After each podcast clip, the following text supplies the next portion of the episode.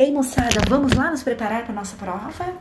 Para nossa avaliação, para arrasar na avaliação? Então, vamos ver as cores: azul, amarelo e vermelho, que são três pigmentos primários. Na mistura desses pigmentos, a gente vai ter outras cores, como por exemplo, o azul com amarelo, que vai dar o verde, o amarelo com o vermelho, que vai dar o laranja, o vermelho com azul, que vai dar o roxo o roxo, que é o violeta. Essas três cores aí originaram outras cores, que são chamadas de secundárias. Então, se eu perguntasse assim, ah, o amarelo participa da formação de quais cores secundárias? Com o amarelo nós podemos ter o verde e o laranja. Por quê? Porque azul com amarelo dá verde e azul com vermelho vai dar laranja. Entenderam? Assim, poderia perguntar sobre qualquer outra cor, que na mistura vai originar outra cor secundária, ok? É, os artistas usam muito as cores, né? O contraste dessas cores, que são as cores complementares, para ter uma gama de cor bem colorida. Já vou falar sobre isso, vou falar um pouquinho sobre cor luz e retorno lá na cor pigmento para vocês poderem analisar assim uma com a, uma com a outra antes de entrar lá na parte dos artistas. Então, sempre que um objeto por exemplo, for iluminado com uma luz de uma determinada cor, pode mudar a cor do objeto ou não.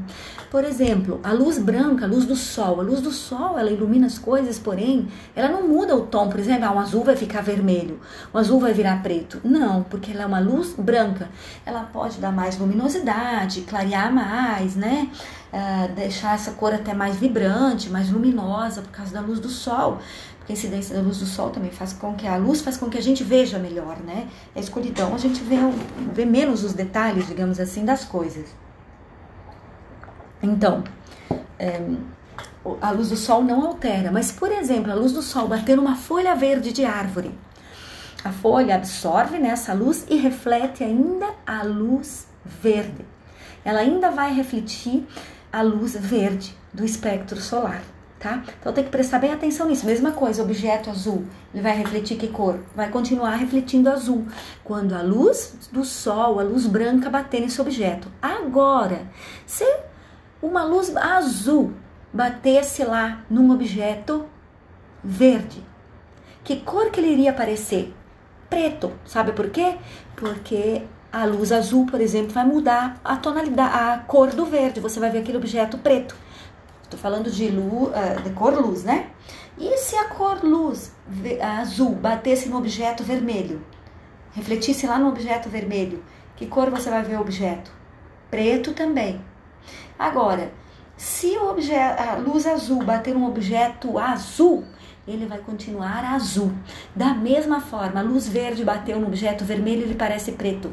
E bateu no objeto verde, por exemplo, a folha, ela vai continuar aparecendo verde tá? Bateu a luz verde num objeto azul, ele também vai parecer preto.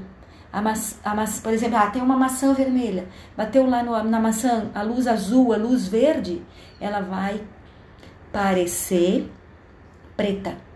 Bateu lá no objeto uh, azul, a cor azul continua azul. Bateu verde, ele vai aparecer preto. Ah, bateu uma luz vermelha no objeto azul, preta.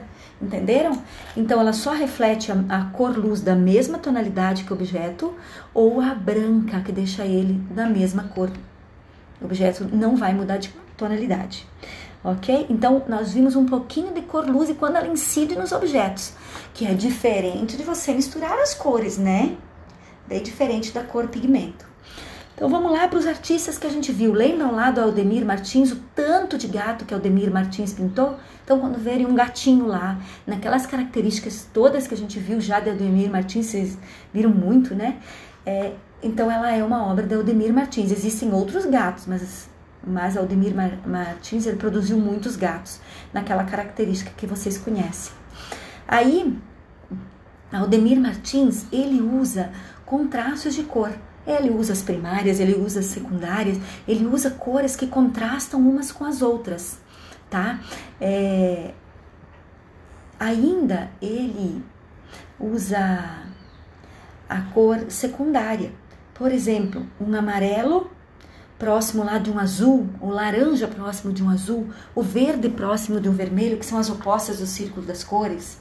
Para cada cor primária, existe uma cor secundária que é a sua complementar. Por exemplo, a do vermelho é o verde, a do laranja é o azul, o roxo, tá? A do amarelo é o roxo, desculpa, e a do azul é o laranja. Então, cada cor, azul, amarelo e vermelho, cada cor tem a sua complementar que próximas elas ficam bem vibrantes. Então, Aldemir Martins usa muita cor vibrante para produzir a obra dele. Então, tem essa característica. Por quê? Porque ele usa os contrastes.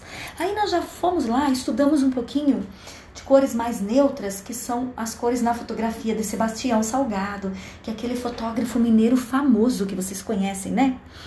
Então, ele trabalha as fotografias no preto e no branco. Muitas vezes ele já quis mostrar como as pessoas vivem. Então é, um, é uma fotografia de protesto, uma fotografia de crítica social. Quando ele coloca lá as fotografias em preto e branco e mostra os trabalhadores, tá? Ele quer que as pessoas reflitam sobre como uh, o, o, trabalhador está vivendo, que condições ele está vivendo, né?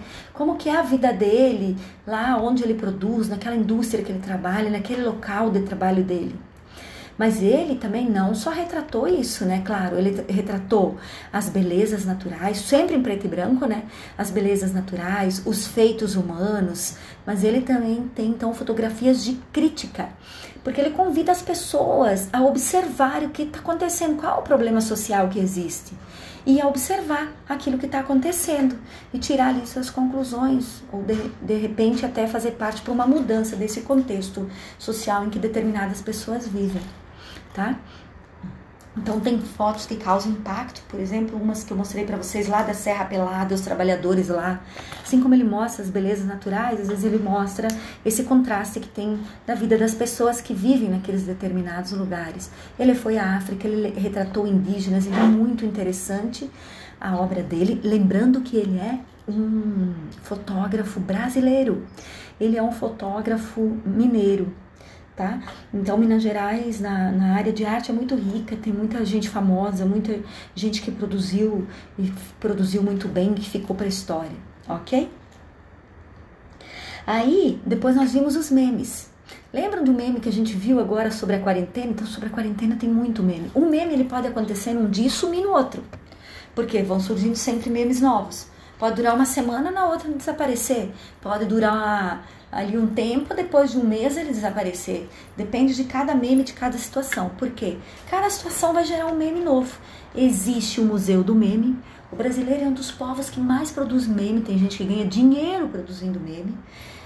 Observem lá o Museu do Meme lá do Rio de Janeiro, de Niterói, Rio de Janeiro.